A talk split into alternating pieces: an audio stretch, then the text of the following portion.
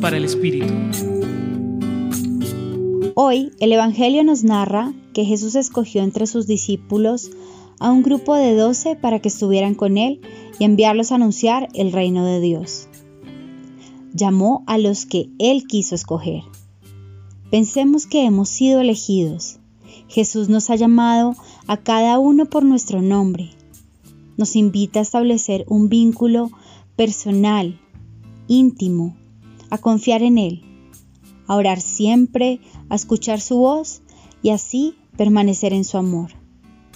Este encuentro con Él es fundamental.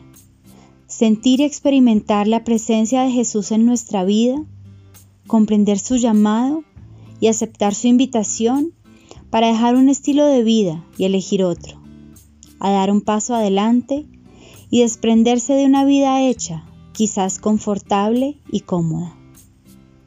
También nos muestra en los dos elegidos cómo vivir la comunión en la diversidad y construirla día a día.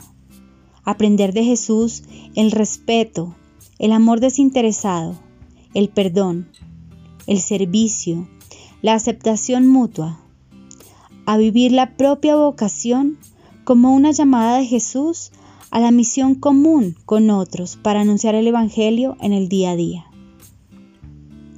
Hoy te acompañó Ángela Bolívar del Centro Pastoral San Francisco Javier de la Pontificia Universidad Javeriana.